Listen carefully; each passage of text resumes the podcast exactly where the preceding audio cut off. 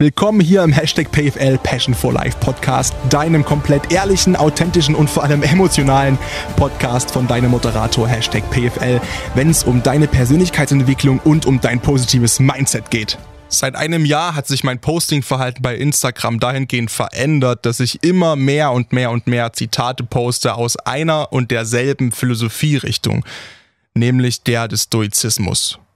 Und nicht nur das, sondern ich spreche auch extrem oft drüber. Ich versuche ganz, ganz oftmals Sätze und Zitate in Konversationen einfließen zu lassen. Ich poste Captions, die sich darauf beziehen. Ich ähm, versuche meine Podcast-Folgen damit anzureichern. Selbst persönliche Gespräche, egal ob mit Freunden, mit Geschäftspartnern, mit meiner Familie, sind oftmals von stoischer Ruhe und Gelassenheit und stoischen Gedanken durchsuppt. Und ich wurde schon ganz oft gefragt, okay, Stoizismus hat man schon mal gehört, aber warum pochst du denn da so extrem drauf? Und ich dachte mir, mein Gott, endlich muss ich dazu mal eine eigene Podcast-Folge machen, hier am Hashtag PFL Passion for Life Podcast.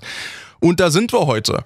Wir wollen uns erstmal anschauen, okay, was ist überhaupt Stoizismus? Wo kommt der her? Wo hat er seinen Ursprung? Warum ist der heute in dieser Welt, in der aktuellen modernen Welt wieder so aktuell und irgendwie in aller Munde, beziehungsweise werden zumindest viele Zitate gerne irgendwo verwendet und in Büchern abgedruckt oder in YouTube-Beiträgen mit ausformuliert, die sich eben entweder auf den Stoizismus beziehen oder aus dem Stoizismus kommen. Warum ist der quasi so aktuell? Was macht den so erfolgreich, dass wir von einer Philosophie immer noch so krass sprechen, die über 2000 Jahre alt ist? Ja, der Erstkontakt war bestimmt zumindest war es bei mir so, vielleicht bei dir auch in der Schule. Ich habe Latein gemacht, fünf Jahre, habe das Latinum, weil ich ja früher unbedingt Paläontologie studieren wollte, nachdem ich äh, meine erfolgreiche Fußballkarriere abgeschlossen hatte. Das war wirklich die Idee, die Grundidee, die ich ab meinem dritten, vierten Lebensjahr hatte. Und ich wusste, ab dem Kindergarten, ich muss irgendwann Latein machen, weil ich brauche das für mein Paläontologiestudium. Und da ist mir zuerst Seneca begegnet und Epiktet und äh, die anderen Vertreter. Und da haben wir kurz über Stoizismus gesprochen. Und ich ärgere mich, denn ich habe davon nicht viel mitgenommen. Na, weil damals war das ein lästiges Schulthema, man hat das gemacht für eine gute Note. Ich habe auch über Seneca einen Vortrag gehalten, aber mir ging es einfach nur um 15 Punkte, weil ich die Klausuren ausgleichen musste, weil in Latein war ich mehr so semi-professionell gut, stabil unterwegs, gar nicht eigentlich. Also es ging, es, also es war im Zweierbereich, also es war, also stopp. Es war also Sekt 2 gerechnet im Zweierbereich, vor allem in der 12. Klasse. Da hatte ich, glaube ich, 11 und 12 Punkte auf dem Zeugnis. Äh, das war dann auch gut insgesamt. Aber meine erste Lateinklausur in der 11, die habe ich komplett in den Sand gesetzt. Da hatte ich zwei Punkte, also stimmt quasi beides. Also sowohl Zweierbereich als auch zwei Punkte. Also da muss, was haben wir da übersetzt? Die Metamorphosen, glaube ich. Eine Katastrophe, da war ich so schlecht. Auf alle Fälle, ähm, ja, momentan reicht's noch so für ein paar Inschriften an Denkmälern, die ich noch entziffern kann. Sonst habe ich mit Latein nicht mehr so wirklich viel am Hut, auch wenn ich die Sprache an sich komplett spannend finde, die ganze Epoche dahinter, das Römische Reich, Römische Reich, total spannend fand und finde nach wie vor. Und eben auch den Stoizismus. So. Und es ist so schade, dass man in der Schulzeit sich eigentlich nicht wirklich damit auseinandersetzt mit der Philosophie dahinter, sondern das mehr so als theoretisches Konstrukt wirklich durchdenkt und ähm, ja, es einfach nur nervig ist, statt sich mal da wirklich praktisch mit auseinanderzusetzen. Aber klar, ey, es ist ein Schulfach gewesen, beziehungsweise Schulstoff gewesen. Und ähm, außer Geschichte muss ich ehrlich sagen, also ich bin super begeisterungsfähig und ich empfinde auch entgegen der gesellschaftlichen Meinung aktuell so viele Schulfächer nach wie vor für super sinnvoll und nicht für sinnlos. Ich finde Ethik mit das wichtigste Fach. Ich empfinde es äh, als überhaupt nicht möglich, so Gedanken zuzulassen, wie brauchen wir Geografie so viel, muss ich wissen, wie ein Fluss in China heißt und muss ich wissen, wie die Passatwindzirkulation funktioniert. In meiner Wahrnehmung absolutes Allgemeinwissen und man kann nie genug Allgemeinwissen haben. Deswegen empfinde ich die Diskussion dahingehend, ähm, ja, bin ich eine andere Meinung als vielleicht der gesellschaftliche Konsens, als der gesellschaftliche, das gesellschaftliche Narrativ aktuell ist bezüglich, ja, wir brauchen eine Schulreform und so weiter und so fort. In einigen Bereichen bestimmt, in einigen Bereichen definitiv, in anderen sehe ich es nicht so krass, weil ich der Meinung bin, die Soft Skills, die man lernt während man sich diese Allgemeinbildung aneignet. Um die geht es ja auch. Und ich empfinde die als extrem wichtig. Aber das ist egal, das spielt keine Rolle, denn heute soll es um Stoizismus gehen. Also wie gesagt, was ist Stoizismus überhaupt? Was sind die Grundgedanken des Stoizismus? Warum haben die heute noch so eine große Bedeutung? Und vor allem natürlich für dich, was kannst du daraus mitnehmen für dein Leben und wie schaffst du es ein bisschen stoischer zu werden? Wie schaffst du das für dich ein bisschen stoischer zu werden? Ich würde mir nie anmaßen, zu behaupten, ich wäre extrem stoisch, aber ich habe doch sehr viel dieser Denkweisen in meinem Leben integriert und habe es geschafft, der Meinung bin ich definitiv, innerhalb eines Jahres sehr viele stoische Gedanken und auch Verhaltensmuster für mich zu kultivieren, die meine Lebensqualität einfach extrem bereichern, erhöhen und unterm Strich sozusagen mein Leben auch besser machen. Und darum sollte es ja unterm Strich gehen. Und deswegen kann ich es absolut empfehlen, sich mal mit stoischen Gedanken und mit Stoizismus auseinanderzusetzen. Die Zeit der Entstehung der Stoa, das ist ungefähr so 300 vor Christus gewesen, die liegt lange zurück, das sind jetzt über 2300 Jahre. Aber die damalige Situation ist uns gar nicht mal so fremd eigentlich. Ja, es war eine komplette Zeit des Umbruchs und der Unsicherheit. Zumindest diese gefühlte Umbruchs- und Unsicherheitsstimmung gibt es ja aktuell auch aufgrund von unterschiedlichsten Sachlagen, ob das Klimawandel ist, ob das Rechtspopulismus ist, ob das ähm, Gesellschaftsspaltungen sind, aus den unterschiedlichsten Gründen, egal in welchen Ländern, ob das bei uns ist oder in den USA. Es ist, die Fronten verhärten sich, die Fronten werden gefühlt immer härter und irgendwie ist es eine ganz, ganz schön spannende und polarisierende Zeit. Ne? Bei 300 vor Christus, das war ungefähr die Zeit, wo Alexander der Große gestorben ist. Der hat sein Riesenreich hinterlassen Ne? Und dann ist er ja umgekommen und auch die komplette damalige Weltordnung zerbrach im Prinzip so. Und dann gab es ja ganz, ganz viele selbsternannte Nachfolger und die haben überall gegeneinander und gegen jeden anderen und gegen, keine Ahnung, gegen Fliegenfische und gegen Vogelspinnen, gegen alles Mögliche, was sich bewegt, Krieg geführt. Und unterm Strich war immer irgendwo überall Krieg, es war extreme Unruhe und man konnte sich eigentlich nie wirklich sicher sein, wenn man draußen nach draußen geht vor die Tür, dass da nicht gerade irgendwo ein Wurfsperr durch die Kante fliegt. Ne? Und äh, ja, die, die Philosophie der Stoa ist genau in dieser Zeit entstanden. So, ne? Auf der Suche nach, nach irgendwie, nach den Spielräumen der Freiheit, auf der Suche nach Orientierung und nach einem Wertesystem, das die äußere Welt in dieser Zeit schwer geben konnte und entsprechend man woanders suchen musste nämlich im Inneren. So, Begründer der äh, stoischen Philosophie ist äh, Zenon aus äh, Kition, das ist im ähm, heutigen Zypern. Und der hat äh, diese Philosophie, diese Lebenslehre vor 300, Quatsch, vor 2300 Jahren in einer Stoa erstmalig gelehrt. Ein Stoa bedeutet übersetzt sowas wie Säulenhalle. Und das war eben der Ort, ähm, auf dem Akrion irgendwann, glaube ich, heißt das so? Oh mein Gott, gefährliches Halbwissen. Das ist nämlich genau die angesprochene Allgemeinbildungslücke, die ich schließen muss zu Hause mit Terra X-Dokus. Ähm, hieß das Akrion, der alte Marktplatz in, in Athen? Also auf dem alten Marktplatz in Athen, da begab sich einst äh, Zenon von Kition und hat gelehrt, in der Stoa, genau in der alten Säulenhalle. Und hat quasi dort ja diese Philosophie, diese Lebensphilosophie gelehrt und sich damit quasi als Begründer des Stoizismus hervorgetan. Also es ist eine griechische, in Anführungszeichen, Erfindung, obwohl die meisten berühmten Vertreter eigentlich Römer sind. Das heißt Seneca, Marcus Aurelius und Epiktet. Wobei Epiktet, auch hier Klammer drum, der ist in, boah, ich, ich lege mir aber selbst immer so Dinger vor, wo ich dann liefern muss. Epiktet ist, glaube ich, in äh, Phrygion geboren. Das ist die heutige Türkei und ist meines Erachtens nach als Sklave nach Rom gekommen. Deswegen zähle ich ihn mal als Römer dazu. Aber er ist gebürtig kein Römer. So, ist auch egal. Auf alle Fälle sind die meisten berühmten Stoiker, die wir heute zitieren, Seneca, Epiktet und Marcus Aurelius, Römer gewesen. So, und die Frage ist, was ist denn überhaupt Stoizismus? Was ist denn diese stoische Grundhaltung, der stoische Grundgedanke? Warum reden wir denn überhaupt drüber und warum hat das so viel tausend Jahre später immer noch so großen Wert für uns? Was ist eine stoische Grundhaltung? Man spricht von einer stoischen Haltung oder auch von einer stoischen Ruhe oder einer stoischen Gelassenheit. Das ist das, was der Volksmund so hergibt. So, und das bezieht sich eben auf diese Lebensphilosophie, die Stoa, und im Prinzip sagt das schon relativ viel aus, um was es geht. Ruhe und Gelassenheit, das sind die beiden Kernpunkte. So.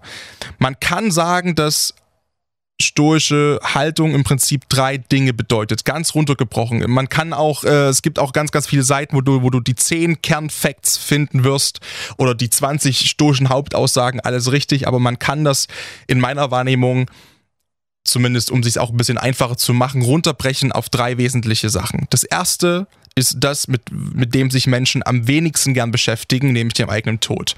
Memento mori, bedenke, dass du sterblich bist bedenke, dass du sterblich bist und das kann man verbinden ein bisschen mit der, sagen wir mal, dann ersten richtigen, richtigen Hauptaussage, die da lautet, mache deine Gemütsverfassung nicht davon abhängig, was außerhalb deiner Kontrolle ist. Das heißt, deine Emotionen, wie du denkst und handelst, sollte falsch, handel nicht, wie du denkst und dich fühlst und deine Emotionen steuerst etc. pp sollte komplett losgelöst von der äußeren Welt sein. Was im Außen liegt, kannst du nicht beeinflussen, aber du kannst immer beeinflussen, wie du darauf reagierst. Und du merkst, es ist ein Spruch, den hast du schon tausendmal gehört, in dieser oder ähnlicher Varianz wahrscheinlich. Oder hast den sogar als Wandtattoo, was ich immer so gerne sage, irgendwo zu Hause stehen. Oder als Sticker irgendwo drauf. Oder als Handy-Hintergrund. Oder hast das vorhin erst selbst straight unter deinen Instagram-Post geballert. Ja? Mache dein Gemütszustand, deine Verfassung nicht davon abhängig, was außerhalb deiner Kontrolle ist. Das ist der wahrscheinlich bekannteste, stoischste Grundgedanke überhaupt. Nichts anderes ist Stoizismus. Was ist, ist. Was ist, ist. Was ich im Außen nicht beeinflussen kann, hat es überhaupt nicht verdient, mir darüber negative Gedanken zu machen und mir dadurch Lebensenergie und Lebensqualität rauben zu lassen, da es so oder so für mich unveränderlich ist. Und das muss ich akzeptieren. Und diese Akzeptanz ist diese stoische Grundhaltung dahinter, die unglaublich wichtig ist und zeitlos die es sich in meiner Wahrnehmung so extrem lohnt, in seinem Leben zu kultivieren. So, und der zweite Punkt, die zweite Hauptaussage, die oftmals irgendwo steht oder in irgendeiner Art und Weise verpackt ist, ist, tue nicht das, was du magst, sondern tue stets das, was das Richtige, was das Gute ist. Jetzt kann man natürlich sagen, ja, aber ich kann ja auch Dinge machen, die ich mag, die das Gute sind. Natürlich, das ist ja auch das Gute daran, ne?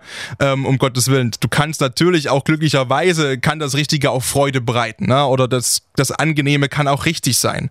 Aber das sollte nicht der Haupthandlungsantrieb sein für dich.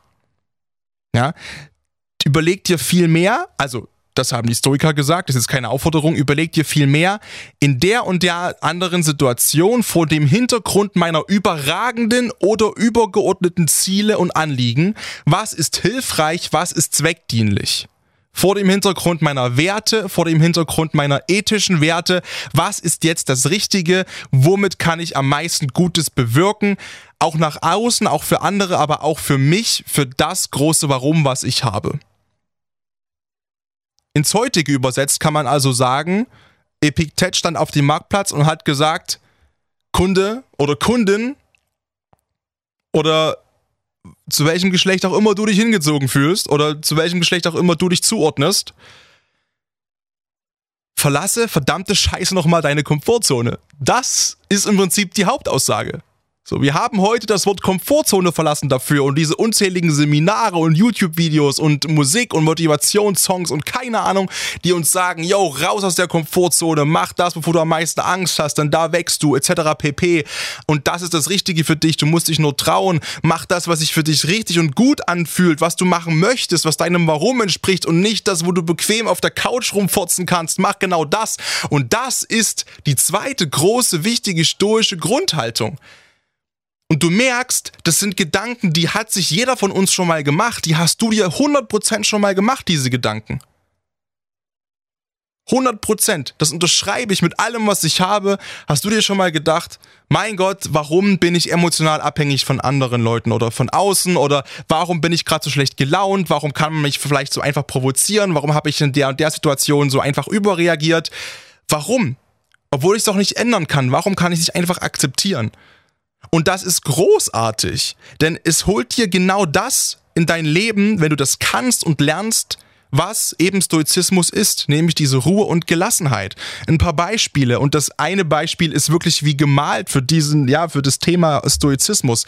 Ich habe die Folge letzte Woche schon aufgenommen und habe das in meiner Instagram Story gepostet und dann ist der PC abgekracht und die komplette Stunde war weg. Ich habe eine Stunde über Stoizismus gesprochen und die Folge ist jetzt schon besser nach 15 Minuten, als sie es letzte Woche war.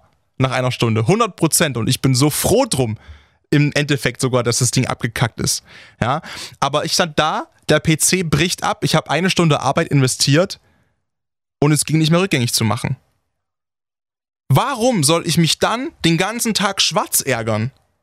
Und leiden und mich selbst aktiv noch runterziehen, wenn ich daran eh nichts ändern kann. Ich stand da, ich habe gedacht, ach nee, oder ist jetzt das ist jetzt wirklich passend gerade zu dem Thema, dass es jetzt getestet wird, meine stoische Grundhaltung, die ich für mich äh, in Anspruch nehme zu haben. Und es ging nichts mehr und ich habe kurz gelacht, dachte mir so, oh mein Gott, und habe dann meinen meinen zwei Bros eine Sprachnachricht gemacht, genau das, was ich dir gerade gesagt habe, gesagt, ey, boah, ich habe die Folge fertig gehabt, Stoizismus und Akzeptanz und was ist, ist und unveränderlich und das ganze Gedöns. Und jetzt ist das Ding abgeschmiert und ja, ich kann nichts mehr machen. so eine Scheiße, versuche es halt nächste Woche nochmal. Und mir ging es kein Prozent schlechter. Wirklich nicht, ja? Überhaupt gar nicht. Und im Gegenteil, ich habe gedacht, okay, dann mache ich es halt nächste Woche noch besser und kann diese Formulierungen, die ich vielleicht letzte Woche verschissen habe, jetzt noch mal ein bisschen besser hier in den Podcast reinpacken. Und das gelingt mir bisher sehr gut und ich bin extrem froh drum. Und so stand ich letzte Woche da, habe weder einen höheren Puls bekommen, habe mich geärgert oder irgendwas. Natürlich sind das einfache Beispiele. Natürlich gibt es auch Beispiele, die sind ein bisschen schwieriger oder viel schwieriger, wie zum Beispiel, okay, du wirst gekündigt, ja, da kommt was von außen, was dich eigentlich nicht berühren und und äh, angreifen darf und deine Emotionen nicht beeinflussen darf. Aber natürlich kommen dann sowas wie Existenzängste, negative Emotionen, schlechte Laune, Trauer, Wut, Enttäuschung, alles mit dazu. Das ist vollkommen normal. Die Stoiker sprechen auch davon, auch die ähm, auch die noch so äh, stoischen Stoiker, sage ich mal, ja, Marcus Aurelius äh, etc. pp., die, die, die diesen Urschleim gegründet haben, die Römer, ja, die sagen auch, dass man halt nie perfekt ist und dass die, dass die stoische Lehre eine Lehre ist, die eben zeitlebens nie beendet sein kann. Sondern das ist ein, ein alltäglicher Lernprozess ist und sich das immer wieder vor Augen führen. Okay, ich kann daran jetzt nichts ändern. Es ist es nicht wert, mich darüber jetzt zu ärgern und aufzuregen. Ich kann daran jetzt nichts ändern. Ich sollte meine Energie und meine Lebensqualität nicht darunter leiden lassen. Was ist, ist. So, natürlich gibt es Situationen in jedem Leben, wo das extrem so dermaßen gekillt wird, dieser Gedanke, ja, wenn Leute, wenn Leute äh, uns verlassen, egal auf welche Art und Weise, ähm, wenn, wenn jemand stirbt, wenn du gekündigt wirst, wenn diese ganzen Ängste kommen, wenn, wenn Ansprech, vielleicht, keine Ahnung, wenn du, wenn du ein süßes Mädel im Club siehst und es ansprechen möchtest als Boy, ja, und, und du hast extreme Angst im Club und keine Ahnung, denkst dir so, boah, nein, krieg ich niemals hin oder andersrum, du, du, du siehst diesen süßen Bartypen, ja, als Mann oder als Frau und denkst so, mein Gott, ich hätte so Bock, den anzulächeln und ein Gespräch mit dem, weiß nicht wie, keine Ahnung, ich habe so extrem Angst und so weiter und so fort. Was soll er denn im schlimmsten Fall machen? Was soll passieren? Die Reaktion ist komplett egal. Die Reaktion ist komplett egal, denn du kannst es so oder so nicht ändern. Du kannst es bestmöglich, bestmöglich, du kannst es bestmöglich beeinflussen. Mit deiner Art und Weise dann, diesen jemanden anzusprechen zum Beispiel. Ja? Oder mit äh, dem Tod von jemandem umzugehen oder mit der Trennung umzugehen, mit der Kündigung umzudrehen, aber du, umzugehen, aber du kannst es nicht ändern. Du kannst es nun mal nicht ändern. Und auch wenn Akzeptanz dann länger dauert, du wirst deswegen, deswegen nicht sterben. Aber du wirst irgendwann sterben. Ja, Memento Mori. Und deswegen ist im Rückblick diese Trennung, dieser Todesverlust, dieser Korb, den du vielleicht von dem Typen bekommst oder von dem Mädel bekommst, ist alles nichtig ist alles nichtig. Und du hast immer proaktiv selbst die Entscheidung in der Hand. Lass ich mich davon jetzt runterziehen? Lass ich mich davon jetzt ärgern? Ist für mich jetzt der ganze Tag im Arsch, der ganze Monat, das ganze Jahr? Oder akzeptiere ich einfach das, was ist? Denn es ist. Und wenn es für mich nicht veränderlich ist, bleibt mir früher oder später sowieso nichts anderes übrig, als das irgendwann zu akzeptieren. Warum also nicht gleich? Und diesem äußeren Einfluss jegliche Kraft rauben, deinen Tag schlechter werden zu lassen. Jetzt bin ich aber ganz schön abgedriftet. Ich wollte ja eigentlich noch ein paar Beispiele nennen bezüglich, ja, dass man mal so äh, ein paar Bilder, ein einfache Alltagsbilder im Kopf hat, wo einfach eine stoische Haltung, wo man das auch perfekt üben kann. Zum Beispiel ein sehr guter Freund von mir, um nicht zu sagen mein Bester. Und damit sage ich seinen Namen nicht, aber es sollte eben klar sein, welcher, also dass es nur zwei Namen jetzt sein können, die das entsprechend betrifft. ist ein Autofahrer, ein sehr, sehr cholerischer Autofahrer. Auch jemand, der sich sehr gerne auch mal aufregt und auch mal hupt und auch mal wirklich dem der Kragen auch mal platzt auf der Autobahn. Und ja, ich finde das inzwischen total witzig, weil so war ich auch. Und bevor jetzt jemand sagt, du hältst dich für den allergrößten Philosophen. Nein, natürlich nicht. Und man kennt mich. Ich lebe von Emotionen. Der Hashtag PFL ist Emotion. Das ganze, das ganze Gebilde, der Podcast, ich als Mensch, das ist eine einzige große Emotionswolke, ja. Und das würde ich mir auch niemals nehmen lassen. Weder meine Extrovertiertheit noch meine Emotion, Komma, aber in mir drin habe ich inzwischen eine Ruhe, die fast gruselig ist. Und ja, und im Nachhinein denke ich mir so, klar, ich musste durch das beschissenste Jahr meines Lebens durchgehen, bis hin zum Psychologen. Mir ging es total abartig und es sind, es sind Sachen passiert, die wünsche ich niemandem erleben zu müssen. Wobei das auch alles Luxusprobleme sind, natürlich gemessen an irgendeinem indischen Kind, das in, in, da in, in Neu-Delhi irgendwo in einem dreckigen Flussdelta irgendwie Nahrung finden muss. Ja. Ähm, natürlich alles Luxusprobleme. Aber die haben mich echt gekillt. Aber haben mich eben zum Stoizismus gebracht und zu dieser ruhigen und gelassenen Grundhaltung ganz tief in mir drin. Zurück zu meinem Kumpel, ja. Ähm, jedem ist es schon passiert, das ist ja auch vollkommen normal, wenn man irgendwie auf der Autobahn geschnitten wird. Und dann ist es eben der Unterschied. Jo, die Situation ist vorbei, ich habe überlebt dann gibt es keinen Grund mehr für mich, da extrem cholerisch im Auto zu werden und mich fünf Minuten drüber aufzuregen, wie denn jemand so scheiße Auto fahren kann und mich so schneiden kann. Das macht für mich überhaupt keinen Sinn. Im Gegenteil, es bringt mich doch noch viel mehr in Gefahr, weil so verliere ich Konzentration und Fokus und baue vielleicht selbst noch Scheiße. Und diesen Spruch haben wir schon so oft gehört von Fahrlehrern oder von unseren Eltern, die mit uns mitgefahren sind, nach dem Motto, ja, das lohnt sich nicht, sich drüber aufzuregen und ja, du machst am Ende selbst noch irgendwelchen Bockmist, bleib immer schön ruhig. Wir haben gesagt, ja, ja, ja, ja, ja. Aber die haben halt einfach recht. Die haben recht. Oder dir fällt, du hast gerade ein Eis gekauft für 2 Euro, drehst dich rum, sind 35 Grad und quatschst gerade noch mit deiner Freundin, die neben dir steht, während, die, äh, während du quasi drauf wartest, dass sie auch ihr Eis bekommst, äh, bekommt. Und dann schmilzt dein Eis und die Kugel fällt runter dann kann man kurz vielleicht denken sich, oh mein Gott, ja, was bin ich für ein Tollpatsch. Aber warum sollte mich das dann länger als eine Stunde schlecht gelaunt machen? Oder länger als eine Minute? Eigentlich gar nicht, weil ich, ich kann es nicht ändern. Und das sind solche kleinen Alltagssituationen, wo vielleicht ist das für dich schon gar kein Problem mehr, wo du schon extrem ruhig bleibst. Egal wie es vielleicht auf deiner Oberfläche tobt und, und dein Herz vielleicht sogar rast und alles drum und dran, aber du schaffst es eben, dich einzufangen und bist in dir drin in dieser Situation schon extrem ruhig und gelassen. Vielleicht sind das so Kleinigkeiten, die für dich gar kein Problem mehr sind. Und dann ist es ja auch gut. Und falls doch, beziehungsweise falls du zum Beispiel auch jemand bist, der Probleme hat mit Komfortzone, dann greift eben der zweite Aspekt der stoischen Haltung. Und übrigens auch eine Hashtag PFL Passion for Life Podcast Folge zum Thema Komfortzone, die ich dir wärmstens ans Herz lege. Hashtag Werbung. Nämlich der zweite Aspekt der stoischen Haltung. Ja, tue das, was notwendig ist, tue das, was hilfreich ist, tue das, was gut ist. Tue nicht das, was angenehm ist und tue auch nicht das, was Freude bereitet, sondern tue das Richtige. Wie gesagt, wir haben vorhin drüber gesprochen. Natürlich kann das Richtige auch Freude bereiten. Natürlich kann auch das Angenehme richtig sein, aber es sollte eben nicht die Haupthandlungs- Triebfeder sein. Ja?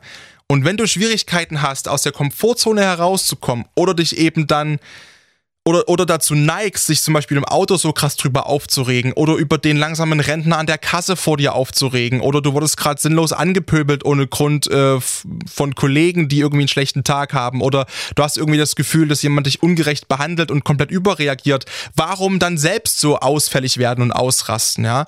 Und wenn du Probleme hast, dich dann im Zaum zu halten, denk dir doch, okay, in der und der anderen Situation, Wie gesagt, vor dem Hintergrund meiner überragenden oder übergeordneten Ziele und Anliegen meines großen Warums, was ist jetzt hier hilfreich, was ist zweckdienlich? Ja? Vor dem Hintergrund deiner Werte, deiner ethischen Werte, was ist das Richtige? Womit kann ich jetzt am meisten Gutes bewirken? Und wenn das Gute eben nur ist, dass es dir jetzt keine Lebensqualität und Energie raubt, indem du dich über sinnlose Scheiße aufregst. Und so mit diesen Gedanken wird man nicht aus Gekränktheit handeln. Ne? Man wird keine Rache üben müssen. So, du wirst keine Rache üben müssen. Du wirst dich nicht in Kleinigkeiten irgendwie ergeben und den hingeben. Du wirst kein Prinzipienritter sein, der auf allem rumreitet, nur weil das irgendwie aus Prinzip immer so und so gewesen ist. Warum ist es nicht mehr so? Du brauchst das alles nicht. Ja, die stoische Haltung überlegt ganz einfach, vor einem übergeordneten Stand, nee, Quatsch, vor, von diesem übergeordneten Standpunkt aus. Und dieser Standpunkt ist eben dein langfristiges Ziel, deine Werte, dein Warum. Ja, von diesem Standpunkt aus. Was wäre jetzt das Richtige? Was ist das Angemessene? Ja, der Stoiker geht noch einen Schritt weiter und sagt dann sowas wie, was ich mag oder nicht mag, ist irrelevant. Das spielt überhaupt keine Rolle. Ja, aber jemand freundlich zu mir ist am Supermarkt, in der Schlange oder nicht. Es ist irrelevant. Ob mich ein Mädel oder ein Typ korbt im Club, ist irrelevant. Ja, was gut oder schlecht erstmal ist von außen, ist irrelevant. Es spielt alles überhaupt keine Rolle. Weil ich selbst 100%, das ist der Zielzustand, der utopische Zielzustand, 100% immer mein Gemütszustand so haben kann, wie ich ihn möchte wie ich ihn will. Und um das bestmöglich ein kleines bisschen in dein Leben zu kultivieren und warum überhaupt, wollen wir mal gucken, was man heutzutage machen kann, um sich eben ein kleines bisschen eine stoische Grundhaltung anzutrainieren, was es da vielleicht für Tipps gibt. Das sind natürlich auch Tipps, die du schon im Podcast gehört hast zum Thema Ruhe und Gelassenheit. Das deckt sich natürlich ein bisschen. Ja, wir paaren es aber quasi jetzt im kompletten mit, mit dem Grund für Stoizismus in der heutigen Zeit, warum man heute noch in der modernen Welt Stoizismus braucht. Ja, und die Frage, die ich an dich geben möchte, ist, wann in der Weltgeschichte, in der Menschheitsgeschichte wäre ein stoisches Leben angemessener gewesen als eigentlich heute? Denn wir sind heute einer Flut von sinnlosen Informationen in einer überwältigenden Vielfalt ausgesetzt, von zig Medienangeboten, von zig Social-Media-Kanälen. Ja, wir setzen uns dem Ganzen selbst aus und freiwillig, ja, weil es einfach ist, aber diese ganze Flut an Informationen, an äußeren Reizen macht auch was mit uns. So, und vor allem auch mit unseren Fähigkeiten zur Selbsterkenntnis und zur Fokussierung. Denn ein angeblich aufregendes, perfektes und schönes Leben nach außen hin zu kommunizieren, ist wichtiger geworden, als ein aufregendes, perfektes und schönes Leben zu leben. Ich sag's nochmal, ein angeblich aufregendes, perfektes und schönes Leben nach außen zu kommunizieren, ist wichtiger geworden und daher mit eingehend die Validierung dafür einzustreichen von außen, von anderen Menschen, von äußeren Einflüssen, ist wichtiger geworden, als ein wirklich schönes, aufregendes, perfektes Leben zu führen. Wir bekommen von allen Seiten entweder Hass oder Verständnis für auch das kleinste unserer Problemchen oh, und, und regen uns über alle Ungerechtigkeiten in dieser ganzen Welt auf, Tag ein, Tag aus. Aber niemand hält uns wirklich mehr den Spiegel vor außer vielleicht ja gute Freunde, die wenigsten Personen, aber gemessen an der Informationsflut, die auf uns einprügelt, den ganzen lieben langen Tag, ist der prozentuale Anteil des Spiegelvorhaltens und wir sehen uns mal selbst und reflektieren uns mal selbst super, super gering. Und es würde uns so gut tun, einfach mal uns in dieser Ruhe und Gelassenheit, in dieser stoischen Ruhe und Gelassenheit auf uns zu besinnen und zu schauen, okay, inwiefern bin ich denn abhängig von der ganzen Welt da draußen? Inwiefern flüchte ich mich denn in diese Welt von Social Media und Nachrichten und Netflix und alles drum und dran, einfach um mich auch nicht mit mir selbst beschäftigen zu müssen? Was ist denn eigentlich mein großes Warum? Warum bin ich denn eigentlich so abhängig von der Validierung von außen? Sollte ich mich nicht mal irgendwie darauf konzentrieren, zu schauen, okay, was, was zeichnet mich für mich als Mensch eigentlich aus? Was möchte ich in diesem Leben? Und dann verfolge ich das komplett unabhängig davon, was draußen da in dieser Welt passiert. Das heißt nicht, dass ich alles blindlings ignoriere und in einer kompletten Verschwörungstheorieblase vor mich hinpilgere, ja, und mir die Welt so male, wie sie mir gefällt, weil du bist nicht fucking Pippi Langstrumpf. Aber einfach mal auf diese Welt und deine Welt draufzuschauen, ganz ruhig und ganz gelassen und zu schauen und das bestmöglich in immer mehr Momenten, mehr Momenten, mehr Momenten, mehr Momenten, mehr Momenten, bis es bei dir in Fleisch und Blut übergeht okay, was kann ich gerade aktiv an irgendeiner Situation, die mich auffühlt, ändern? Was nicht? Und wie viel Zeit verschwende ich aktuell dafür, mich aufzuregen und mir selbst aktiv Lebensqualität zu nehmen? Indem ich zum Beispiel irgendwas mitbekomme, was mich aufregt, meinetwegen, deine Freunde haben schlecht über dich geredet hinter deinem Rücken und haben irgendwelche Gerüchte verbreitet und haben irgendwelche Lügenmärchen über dich erzählt. Dein, was auch immer, dein Arbeitskollege hat irgendwie ähm, deine Idee geklaut und ist damit zum Chef gerannt und hat jetzt dafür extreme Lorbeeren bekommen und eine Beförderung und alles drum und dran. Willst du dich jetzt da noch 10, 11, 12 Stunden reindenken und damit beschäftigen? ohne damit was ändern zu können.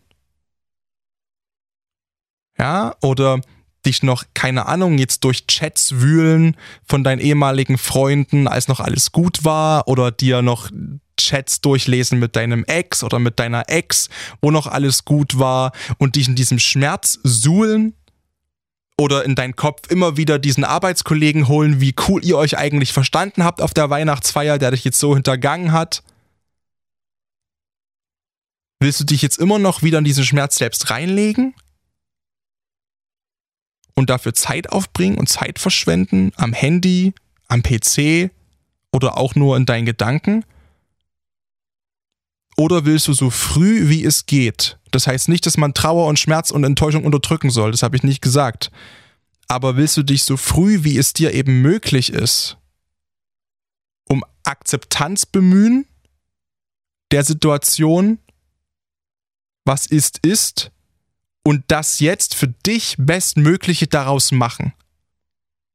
Das heißt nicht, dass das Ergebnis wundertoll ist und das heißt jetzt nicht, dass du quasi keine Ahnung, dein Arbeitskollege hintergeht dich und du, du saugst jetzt eine neue Idee irgendwie aus den Fingern, die dreimal so geil ist und wirst plötzlich äh, Geschäftsführer, weil die Beförderung dich sechs, sieben Hierarchiestufen nach oben katapultiert. Das meine ich gar nicht. Darum geht's auch nicht. Aber eben das Best Bestmögliche.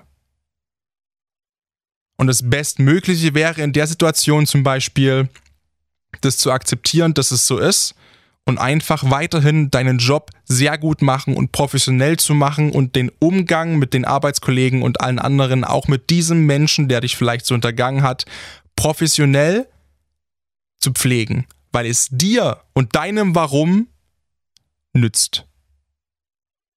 Auch wenn es vielleicht scheiße ist, erstmal und vielleicht auch erstmal keinen Spaß macht und du kannst dir dann auch immer noch was Neues suchen etc. pp. Wenn das die neue beste Lösung ist, aber solange du den Gedanken nicht hast und solange du das nicht möchtest und solange du die Sicherheit des guten Gehaltes zum Beispiel nicht aufgeben möchtest, ist das die bestmögliche Lösung. Und es geht eben um die bestmögliche Lösung, die über dieser Schmach steht, weil das Warum größer ist als die Provokation des Gegenübers.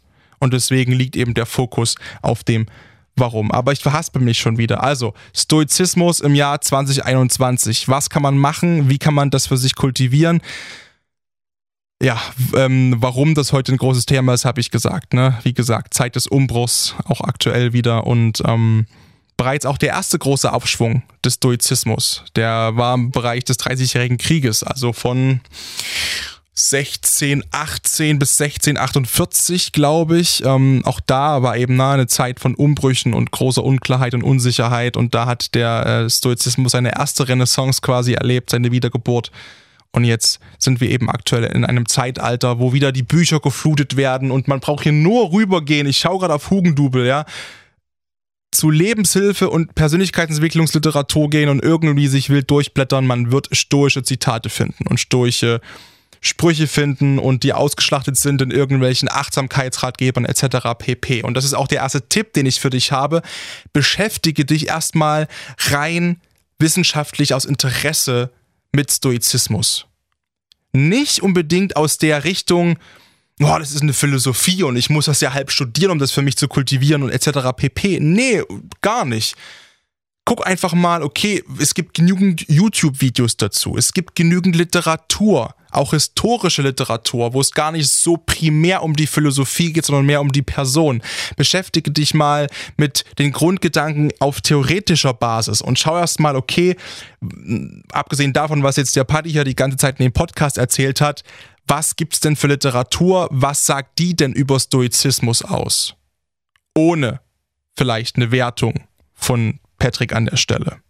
Da kann man zum Beispiel sich auch Gedichtbände, äh, Gedichtbände, Zitatbände organisieren. Ne? Ähm, oder von Marcus Aurelius zum Beispiel das äh, berühmte Werk Selbstbetrachtung. Da steht nichts anderes drin als eben, wie es der Name schon sagt, Gedanken, die Marcus Aurelius, berühmter Stoiker und römischer Kaiser, über sich selbst hatte und die hat er niedergeschrieben.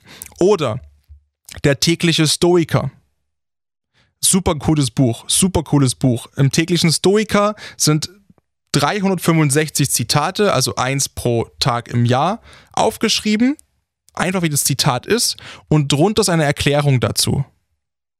Und das kann man lesen. Und dann kann man über die Zitate, so habe ich auch angefangen, quasi anfangen, in diese Philosophie tief einzusteigen, weil man die Erklärung des Buches automatisch gleich drunter mit stehen hat. Okay, Aurelius sagt das und das und das und Seneca sagt das und das und das. Und was bedeutet denn das für, für unsere heutige Zeit?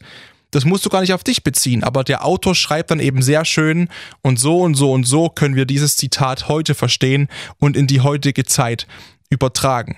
Und dann kannst du anfangen, dir Gedanken drüber zu machen, okay, was sind denn vielleicht Situationen, wo ich immer so aus der Haut fahre bei Unveränderlichkeiten im Außen? Wie zum Beispiel das äh, Autobahnbeispiel oder wenn ich äh, mein Essen fallen lasse, wenn mir eine Podcast-Folge abkracht, etc. pp. Erstmal so Kleinigkeiten. Wie gesagt, dabei geht es nicht um Extremsituationen wie eine Kündigung, äh, eine Trennung etc., sondern wirklich so um, um Alltagssituationen, die wir mit einem stoischen, Hintergedanken mit einer stoischen Ruhe besser bewältigen können. Der nächste Punkt ist dir vor Augen zu rufen, und das macht nicht immer Spaß. Das macht nicht immer Spaß, aber stell dir den, den Gegenüber und dich selbst in 100 Jahren vor. Das heißt Tod. Das heißt Tod. Und dann stell dir vor, dass der Gegenüber eigentlich ja auch nur ein Stoiker ist. Ohne es zu wissen. Stell dir vor, der Gegenüber verfolgt gerade mit dem aktiven Wissen, dass er bald stirbt oder irgendwann stirbt, einfach nur seine Ziele und sein Warum. Und wenn das totaler Quatsch ist, ist es egal, ja, wenn der dich einfach nur anpafft sinnlos. Stell dir vor in dem Moment, ja, okay, das ist für ihn gerade die bestmögliche Lösung für sein Warum. Weil er weiß, dass er ja auch irgendwann bald stirbt. Das heißt, er versucht auch gerade nur sein Leben bestmöglich zu leben. Und dann kann man schauen, aus dieser Perspektive heraus, okay, Warum schreit er mich gerade so an? Warum ist er gerade so wild? Warum diskutiert er so mit mir? Warum, warum äh, eskaliert diese Verhandlung gerade so extrem? Und dieses Wissen mit, ah ja, na gut, der weiß, ah, der denkt gerade Memento Mori, das heißt, er versucht auch gerade nur das Beste für sich rauszuholen und dann kann ich empathisch darauf reagieren. Das verdutzen nämlich die meisten und einfach sagen, okay, pass auf, ich verstehe ihren so und so und so und so Standpunkt. Ich verstehe seinen so und so und so so Standpunkt, das, was du sagst, etc. pp was ist denn das genaue Problem oder verstehe ich dein Problem richtig, dass es dir da und da und da und da und darum geht? Ja oder nein. Und dann wird er das bejahen oder beneinen. Und dann sagst du entweder, okay, dann wie können wir das Problem jetzt lösen? Oder C, ähm, auch wenn das das Problem ist und äh, er spricht das Problem, er weiß, er sagt nicht das Problem, also stopp, er sagt nein, das ist nicht das Problem, dann sagst du einfach, okay, was ist denn das genaue zugrunde liegende Problem jetzt? So. Wenn er dann immer noch rumpafft, ja, man muss auch manchmal Leute paffen lassen, natürlich. Ja, das muss dann eben an dir auch emotional so abprallen, dass du auch da nicht mehr Energie reinsteckst, um das Ganze mit ruhig, mit Ruhe und Gelassenheit zu lösen, in diesen Konflikt als, äh, als nötig ist. Ja, du brauchst, wenn dich jemand quasi anrempelt irgendwie im Supermarkt aus Versehen und der macht ein übelstes Terrat draus, brauchst du dann nicht versuchen, 10 Minuten Lebenszeit zu investieren mit einer stoischen Gelassenheit, um dann die Situation bestmöglich ruhig und gelassen zu lösen. Es gibt Menschen, die wollen einfach rumpaffen, dann muss man die auch mal zu einem gewissen Grad rumpaffen lassen. Ja, aber mir hilft das immer extrem, wenn ich das Gefühl habe von, okay, up, ich habe gerade das Gefühl, oh, in mir kocht gerade ein bisschen Wut hoch, aber okay, hey, egal wie dumm das war, ich rede mir halt selbst ein, ah, nee, warte mal, er hat das, der der Gegenüber macht gerade nur das, was für ihn das Bestmögliche ist. So. Und dann habe ich aufgrund von Empathie und einer zugrunde liegenden Menschlichkeit irgendwie das Gefühl, dass es für mich so ein Trick ist, der mir hilft zu sagen, alles klar, okay, hey, akzeptier es einfach. Er versucht gerade auch nur irgendwie das Bestmögliche für sich rauszuholen. Und er hat mir nicht irgendwie geschadet ich habe davon nicht irgendwie einen Arm verloren oder irgendwie einen schlechten Tag, whatever. Das ist so ein kleiner Trick, den ich mir dann immer so denke. Also ich denke quasi den Stoizismus in den Gegenüber rein. Das zwar jetzt alles ein bisschen kauderwelschig, aber ich hoffe, es ist rübergekommen, was ich mit dem Trick meinte. Was kann man noch machen, um eine stoische Geisteshaltung zu entwickeln? Einfach mal auch bezogen auf das Beispiel gerade kurz mal dir die Möglichkeit zu geben, kurz nachzudenken, bevor du eben sprichst und emotional reagierst. Ja, nicht einfach aus der Emotion heraus und Menschen neigen dazu reagieren, sondern dir bewusst, vielleicht mit irgendeinem kleinen Kniff, dass du dir meinetwegen mit dem Zeigefinger einmal aufs Handgelenk klopfst auf der anderen Hand oder irgendwie sowas, dich, dich reminden, dich erinnern, kurz durchpusten, überlegen, die erste Emotion abklingen lassen und dann reagieren. So. Ja, und wenn das überhaupt nicht klappt und du merkst, in dir drin steigt die Wut hoch und die Abneigung, versuche möglichst irgendwie eine angenehmere Umgebung zum Beispiel zu visualisieren, durchzuatmen, in deinem Kopf dir einen Wasserfall vorzustellen, irgendwas, was dich beruhigt, was dich runterholt und dann quasi mit diesem Eindruck, mit diesem kleinen Eindruck, egal wie blöd es jetzt erstmal klingt, dann quasi erst in die Interaktion gehen, beziehungsweise auf die Situation, wenn überhaupt noch, zu reagieren. Ja, was mir zum Beispiel immer hilft, ist so ein kleines Lächeln. So ein, wie gesagt, wie ich es gemacht habe bei meinem Podcast, der abgebrochen ist, oder bei einem Eis zum Beispiel, so ein okay. Und dann sage ich, ich, bei mir ist das so eingebrannt, dann sage ich so ein okay, ich sage es leise oder laut, das ist egal. Und das ist für mich das Zeichen wie, es ist halb so wild. Akzeptier es einfach. Also setz dir so einen Ankerpunkt, setz dir einen eigenen Ankerpunkt, egal mit was, egal verbal oder mit einem Zeichen oder irgendwie, der dich quasi remindet, denk dran, du bist Stoiker. Und das ist gut. Mir hilft es extrem. Probier es mal aus. Einfach, dass man sich irgendwie so sagt, dass man sich irgendwas angewöhnt. Bei mir ist es, wie gesagt, dieses, okay. Ähm, egal bei was. Wenn eine Mail kommt mit Fuck you, wenn, äh, wenn mich irgendeiner blöd anpafft, wenn mich einer schneidet auf der Autobahn, wenn mir irgendwas kaputt geht, wenn ich nichts mehr ändern kann proaktiv, ich reagiere immer mit, okay, und weiß dann, es kann mich ärgern. Das heißt nicht, dass ich extrem kalt bin, emotionstot etc. pp. oder distanziert. Aber es ist für mich der Ankerfixpunkt, den ich setze. Yo, es ist so, wie es ist. A, es ist so, wie es ist. Stoiker, okay, ruhig bleiben. Ruhig bleiben. Der nächste Tipp, den ich hier geben kann, der eben auch ein Grund dafür ist, dass Stoizismus heute noch so gut funktioniert, ist offen für neues Wissen zu sein. Stoizismus ist eine Philosophie, die keinen Ausschließ Aus Ausschließlichkeitsanspruch hat. Viele Philosophien haben das, auch Religionen haben das oft, dass die, dass sie sich vor Evolution und Weiterentwicklung eben, sag ich mal, ein bisschen verschließen. Stoizismus hat das nicht. Stoizismus heißt immer dazu lernen. Immer weiterbilden. Ja, versuch bei jeder Gelegenheit zu lernen. Du kannst nicht lernen, wenn du immer keine Ahnung, der Besserwisser sein möchtest. Ja, und, und immer denkst, du weißt bereits alles. Ja, Weisheit ist eine Kerntugend der Stoa. So, und, und zur Kultivierung von Weisheit gehört eben dazu viel, viel zu lernen. Ja, äh, Podcasts, Podcasts, mein Gott, Podcasts, TED, TED Talk. Siehste, Junge, lern mal sprechen zum Beispiel. Wie wär's denn damit? Also, wie gesagt, bild dich weiter, egal wie, YouTube-Videos, Dokumentation, Bücher lesen, äh, Sachbücher, keine Ahnung, Podcasts. TED Talks, alles mögliche, ähm, Persönlichkeitsentwicklungsvideos etc. pp. Auch ähm, Serien, die zum Beispiel viel so auf der Metaebene an Bildung mitgeben oder an Persönlichkeitsentwicklung, zum Beispiel sowas wie äh, Suits, ja, Harvey Specter, so wirklich sehr viel Charisma-Schulung, Körpersprache-Schulung, auch all das. Ähm, quasi einfach aufsaugen und dich immer weiter bilden, denn Stoizismus heißt auch, immer offen zu sein für neue Blickwinkel, für neue Gedankenanstöße, für die Meinung von anderen Menschen und die eben erstmal komplett aussprechen zu lassen und nicht sofort zu judgen, egal was vielleicht drin vorkommt. Ja, konzentriere dich darauf, fair, fair zu sein.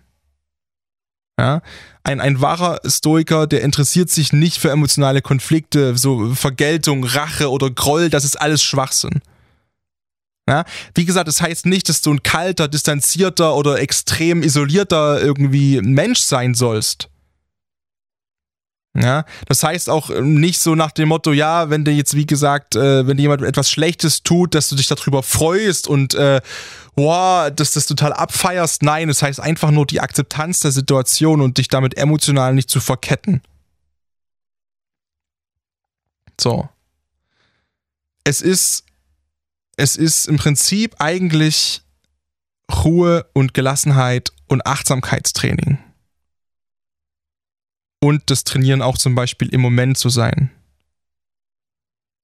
Ja, das heißt, ich saß vor, ich saß vorhin im Park und habe Erdbeeren gegessen und gelesen und hatte so einen Mel Melancholieanfall. Kennst du das, wenn du so fast, fast heulen musst, weil der Moment so schön ist? Weil du so in diesem Moment drin bist und die Sonne, die kitzelt dir um die Nase und das ist einfach gerade alles perfekt, wie es ist.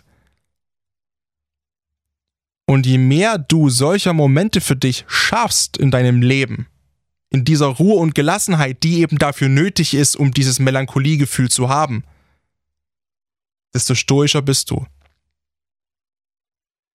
Denn dann bist du deinem inneren, ruhigen Kern gerade ganz, ganz nah an dieser Situation. Und darum geht's.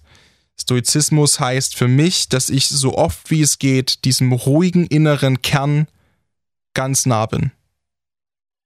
Und wenn ich es nicht bin, steht so handel mit dem Wissen, dass mein Inneres eigentlich dieser ruhige innere Kern ist.